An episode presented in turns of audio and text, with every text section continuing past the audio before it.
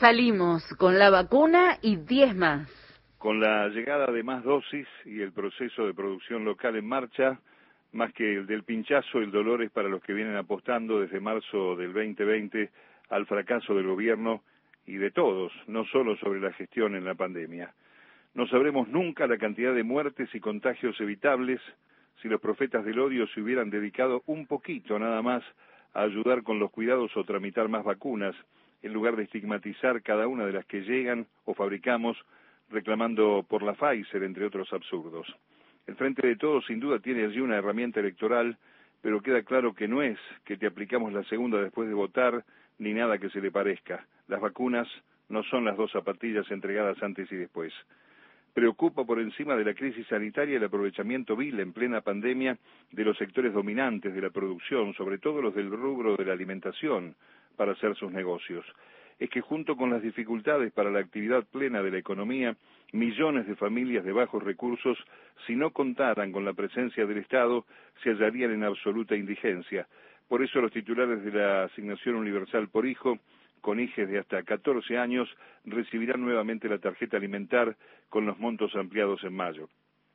En el caso de los sectores medios, el recorte obligado, aparte de quedarse en casa, pesó en forma contundente en la canasta básica de alimentos, limpieza e higiene personal.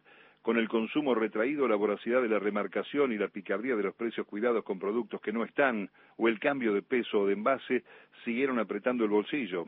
Por eso van a continuar y serán más estrictos los controles. Hoy se espera el nuevo plan ganadero, una etapa superadora de las medidas coyunturales para intentar recuperar la posibilidad de consumo interno de carne. Es que mientras la producción se ha estancada en el tiempo, la población del país aumentó. Pero las posibilidades de exportación seducen a los frigoríficos centrales en perjuicio del acceso a precio razonable para el consumo interno. En el año 2006, Néstor Kirchner también ordenó un cese de exportaciones y los precios inmediatamente bajaron. Los colegas consultados destacan que en aquel tiempo China no estaba jugando en el mercado internacional, por lo tanto el negocio exportador hoy está asegurado debido a que los cortes congelados que compra Beijing no se consumen en el país. Por eso hace falta un proyecto de extensión temporal que satisfaga a todos los actores de la cadena, pero que incluya al consumidor final local. Se reabre la exportación, pero se garantizan cortes populares, una suerte de regreso al sistema de cupos que estuvo vigente entre 2011 y 2015. No le va a gustar a la mesa de enlace. Como con la vacuna y la carne no alcanza, se vienen impulsadas por el Poder Ejecutivo nuevas revisiones a los acuerdos eh, paritarios. Por ejemplo, en estos días pasan por el Ministerio de Trabajo, Sanidad, Alimentación y Bancarios, con la referencia de superar el 40% de aumento y revisiones antes de que termine el año. Tienen eh, la referencia de mayores porcentajes con los que acordaron en cuotas eh, los camioneros, los del Congreso, ANSES y PAMI.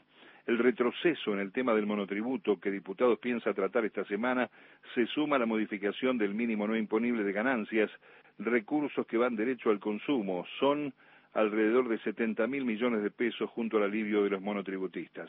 Como motor inmediato de la economía, no quedarán afuera los anuncios para jubilados y pensionados con haberes más bajos, para quienes más allá de la fórmula vendrá un bono de más de seis mil pesos, algunos dicen ocho mil, que será anunciado también en estos días. El bono compensará la diferencia entre el aumento oficial y la inflación del primer semestre del año. Pisar la inflación y empujar para que se registren nuevos descensos también está en el paquete esperado.